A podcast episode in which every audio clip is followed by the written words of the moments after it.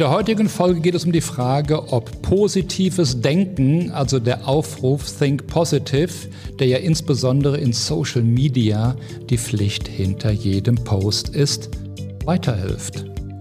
Think Positive? Nein, danke. Hallo und herzlich willkommen im Podcast Stimmig zum Traumjob mit Karrieremechaniker Peter Mörs sowie Kolleginnen, Kollegen und Gästen.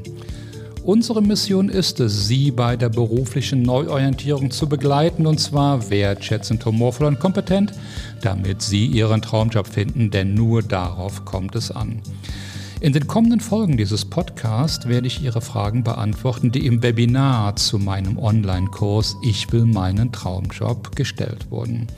Den Link zu meinem Webinar mit 75 Minuten voller Informationen rund um die Bewerbung am verdeckten Arbeitsmarkt natürlich in den Show Notes.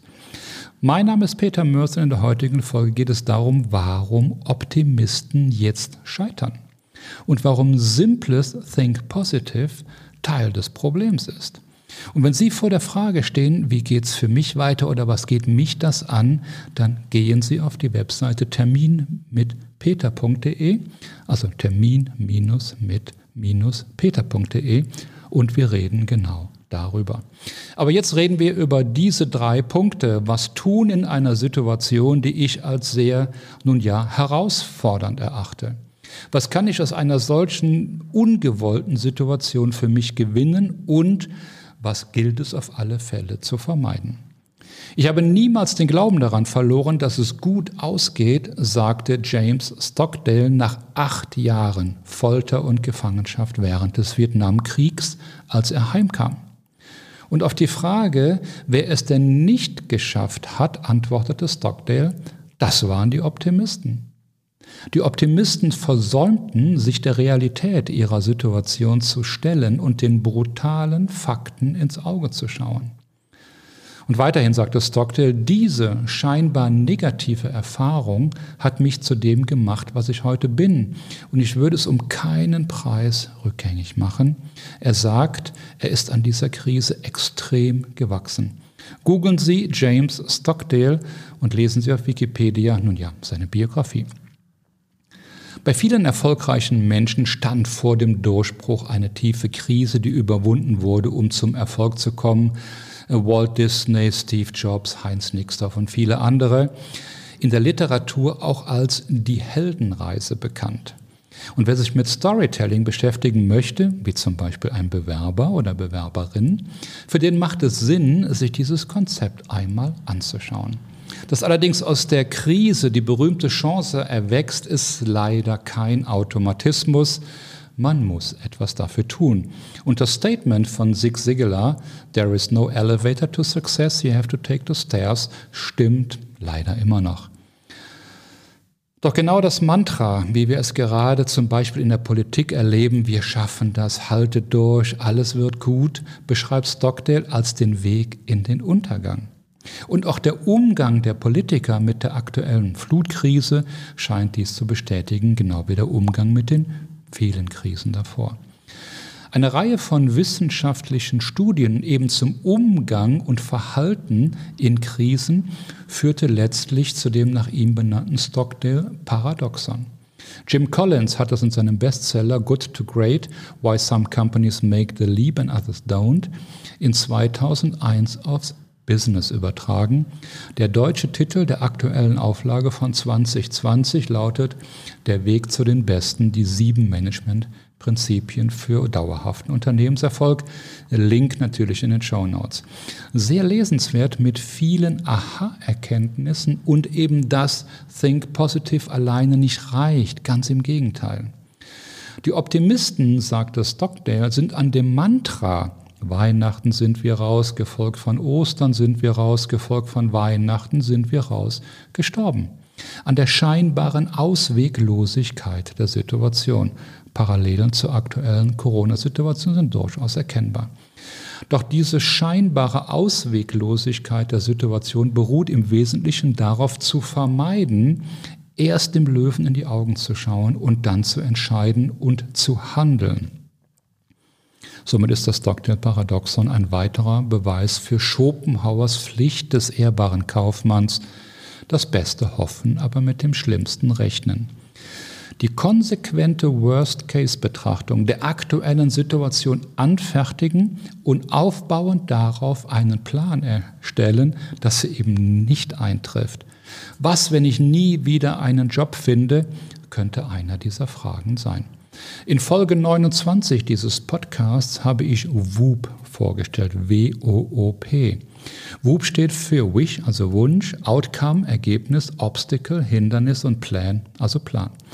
Die Methode von Professor Gabriele Oettingen, die klar herausgearbeitet hat, dass Optimisten, die nur Think Positive praktizieren, häufiger scheitern und schlechtere Ergebnisse erzielen.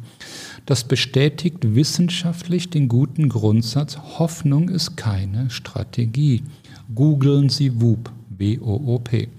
Sie finden eine kostenlose App im Play und App Store und das überaus lesenswerte Buch dazu, Psychologie des Gelingens, auch Link hier natürlich in den Show Notes. Das klingt jetzt alles sehr pessimistisch, höre ich die einen oder den anderen sagen. Doch was ist ein Optimist? Ein Optimist ist ein Mensch, der daran glaubt, dass gute Dinge passieren werden oder dass die Zukunft erstrebenswert ist, weil Ziele durchgesetzt werden können. Diese Selbstwirksamkeit ist laut Ralf Schlievens vom Bundesverband deutscher Psychologinnen und Psychologen ein wichtiger Aspekt. Er sagt, Optimisten haben das Gefühl, dass sie die Dinge unter Kontrolle haben. Und dieses Gefühl kann man auch erlernen. Man kann sich erreichbare Ziele setzen, die eigenen Möglichkeiten abschätzen, kleine Schritte machen, realistisch bleiben. Das ist der Weg zum Optimismus. Und wenn der Aspekt die eigenen Möglichkeiten abschätzen, kleine Schritte machen, realistisch bleiben, neue Erkenntnisse annehmen, Hilfe nutzen, ersetzt wird durch Untätigkeit, die, in ihrer, die ihren Ausdruck findet in einer Alles wird gut Haltung, also das Universum, Gott sorgt für mich, dann ist das sogenannter naiver Optimismus oder auch optimistischer Fehlschluss oder auch Optimistic Bias genannt. Also aktiv den Schmerz vermeiden, sich nicht der Realität der Situation zu stellen und den brutalen Fakten ins Auge zu schauen. Natürlich ist das jetzt in diesem Moment eine erlösende oder auch erleichternde Reaktion, sich in den naiven Optimismus zu flüchten, bewusst oder unbewusst. Allerdings steigt damit stetig und verlässlich der Druck im Kessel bis zur explosiven Entladung. Politiker agieren typischerweise so. Über notwendige Reformen, wir kennen sie alle, wird viel, viel geredet und noch mehr geschrieben, aber nicht umgesetzt, weil das kostet Sympathie und damit Wählerstimmen. Das ist völlig unbeliebt. Wobei nur den Preis für Energie zu erhöhen ist keine Reform. Aber das ist wieder ein ganz anderes Thema. Dort dazu verlinke ich ein YouTube von Professor Dr. Christian Rieck, Wissenschaft oder Wettergott, rationaler Klimaschutz, sehr, sehr sehenswert, Link in den Show Notes. Doch gerade in Extremsituationen, wenn die See rau wird, greift das Stockdale-Paradoxon und genau dann ist beherztes Handeln der Weg die eigenen Möglichkeiten abschätzen, kleine Schritte machen, realistisch bleiben, neue Erkenntnisse annehmen, Hilfe nutzen und dem Löwen in die Augen schauen. Doch genau das tun wir nicht, weshalb auch bei jeder neuen Krise wieder das Wort Staatsversagen die Runde macht, wie aktuell. Clemens Füst, Chef des Münchner IFO-Instituts, sagte am 18. März im Handelsblatt, mit der Corona-Krise gerät Deutschland in eine sehr komplexe Wirtschaftskrise, deren Dimension derzeit viele noch völlig unterschätzen. Ich stimme ihm zu, aber ich möchte Stimmung machen für, dass wir uns der Realität der Situation stellen und den brutalen Fakten ins Auge schauen. Hier nur ein Beispiel von vielen. Die USA und insbesondere China geben Vollgas im Sinne des Wortes. In Asien sind über 600 neue Kohlekraftwerke im Bau. Circa 50 Atomkraftwerke sind aktuell weltweit im Bau. Stand 2020 plant China 44 neue Atomkraftwerke. Reaktoren, die innerhalb der nächsten acht bis zehn Jahre in Betrieb gehen werden, gefolgt von Russland mit 24 AKWs und Indien mit 14 AKWs. Auf dem europäischen Kontinent sind 15 Atomkraftwerke in Planung. Ägypten plant vier und die USA drei neue Atomkraftwerke. Alleine China baut über 200 neue Flughäfen und die 11.000 Kilometer lange neue Seidenstraße von Peking nach Duisburg. Duisburg ist von mir in Sichtweite. Alle Zahlen, Daten, Fakten, Link in den Show Notes zu statista.com. Ist das der richtige Weg, wenn wir auf den Klimawandel schauen? Ich fürchte nein. Aber es ist die verdammte Realität, die sich nicht hinter einer Sonnenblume verstecken lässt. Es wird immer deutlicher, dass globales Denken und lokales Handeln die Lösung ist, von der wir allerdings unendlich weit entfernt sind und wir versuchen es genau andersrum. Doch ich wage zu behaupten, dass wir vor lauter Angst dem Löwen oder mit Blick auf Asien eher dem Tiger in die Augen zu schauen mit aller Kraft vermeiden. Stattdessen flüchten wir in einen Traum oder eine Philosophie des Verzichtens, des Unterlassens, des Verhinderns und glauben damit, die Zukunft positiv zu gestalten. Ich fürchte zum einen, dass dieses Modell des Verzichtens kein Exportschlager wird. Und zum anderen bin ich überzeugt, dass auch hierzulande, dass es hierzulande nicht zum Erfolg führen wird. Denn Handeln ist gefragt, gestalten. Okay, meinen politischen Ausflug möchte ich mit Karl Popper enden, der sagte, der Versuch, den Himmel auf Erden zu verwirklichen, produziert stets die Hölle. Und die Geschichte ist voll von kleinen und großen Beispielen genau dafür, Maos großer Sprung, wo wir gerade bei China sind, ist sicherlich ein drastisches Beispiel dafür. Und der Weg, auf dem wir aktuell unterwegs sind, macht nicht nur die berufliche, sondern eine grundsätzliche Neuorientierung für viele Menschen unausweichlich. Wenn ich nur noch fünf Jahre arbeiten und damit Geld verdienen will, stehe ich vor ganz anderen Fragen, als wenn ich noch 10, 15 oder 20 Jahre Erwerbsleben vor mir habe. Je länger ich dem Arbeitsmarkt zur Verfügung stehen will oder muss, umso relevanter sind die Entscheidungen der lokalen Politik für mich und meine Pläne. Denn es geht um agieren oder reagieren. Die eigenen Möglichkeiten abschätzen, kleine Schritte machen, realistisch bleiben, neue Erkenntnisse annehmen und jede nur erdenkliche Hilfe nutzen. Das ist die Lösung. Denn es gibt zwei große Motivatoren. Das ist Schmerz vermeiden und Freude gewinnen. Wir werden motiviert von dem Willen, Schmerz zu vermeiden und dem Verlangen, Freude zu empfinden. Allerdings ist es sehr ungleich verteilt und der viel größere Motivator, auch hier gilt sicherlich Pareto, liegt zu 80 Prozent auf Schmerz vermeiden. Und ich bin überzeugt davon, dass wenn die Evolution es anders eingerichtet hätte, wir würden heute hier nicht zusammen diesen Podcast hören.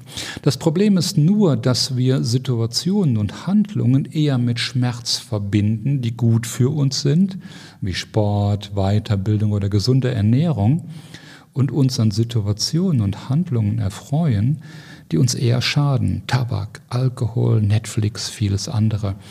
Auch das liegt in der Evolution begründet, führt aber jetzt hier zu weit. So, und wie komme ich jetzt aus der Nummer raus und bleibe optimistisch? Nun, der erste und wichtigste Schritt ist der zu akzeptieren, dass es ist, wie es ist. Dass der Weg zur Lösung mitten durch die Höhle des Löwen führt. Es gibt dazu keine Abkürzung und auch keine Umgehung, die wirklich zum Ziel führt. Der zweite Schritt, der aus dem ersten erfolgt, ist, zu akzeptieren, dass es wohl seit der Vertreibung aus dem Paradies so zu sein scheint, dass bevor es gut wird, wir durch den Schmerz gehen müssen. Auch als Change Curve oder Kübler-Ross-Kurve bekannt. Und dann, dann kann ich wahre Optimist sein. Ein Mensch, der daran glaubt, dass gute Dinge passieren werden und dass die Zukunft erstrebenswert ist, weil meine Ziele durchgesetzt und Pläne realisiert werden können. Genau das ist Selbstwirksamkeit. Und ich denke, jetzt wird klar, dass Selbstwirksamkeit das Gegenteil von Think Positive ist, aber der Weg zum Ziel. Und wenn Sie gerade mit einem Rucksack voller Fragen der Höhle des Löwen stehen, dann gehen Sie auf meine Webseite termin-mit-peter.de und wir reden genau darüber. Doch jetzt freue ich mich wieder ungemein auf Ihr Feedback an podcast.ncn-ag.com und wünsche Ihnen wie immer viel Gelassenheit, Zuversicht und Mut. Bis nächste Woche. Zum Schluss eine Bitte an Sie. Wenn Ihnen der Podcast gefallen hat, dann geben Sie uns eine 5-Sterne-Bewertung, denn 4 Sterne sind nicht wirklich gut, zumindest nicht bei Google und Apple. Und teilen Sie den Podcast mit den Menschen, die das auch interessieren könnte oder die davon profitieren werden. Und ganz besonders freuen wir uns über einen Kommentar in der Bewertung, denn nur Feedback bringt uns weiter. Und nehmen Sie sich gerne eine Minute Zeit und schreiben Sie uns. Vielleicht haben Sie auch Themenvorschläge für zukünftige Folgen. Wir freuen uns darauf. Wir lesen wirklich jeden Kommentar, denn nur dann können wir verstehen, was Sie benötigen und auch wie verschieden die Themen möglicherweise sind. Mehr Informationen in den Show Notes und gerne eine Mail an podcast.ncn-ag.com.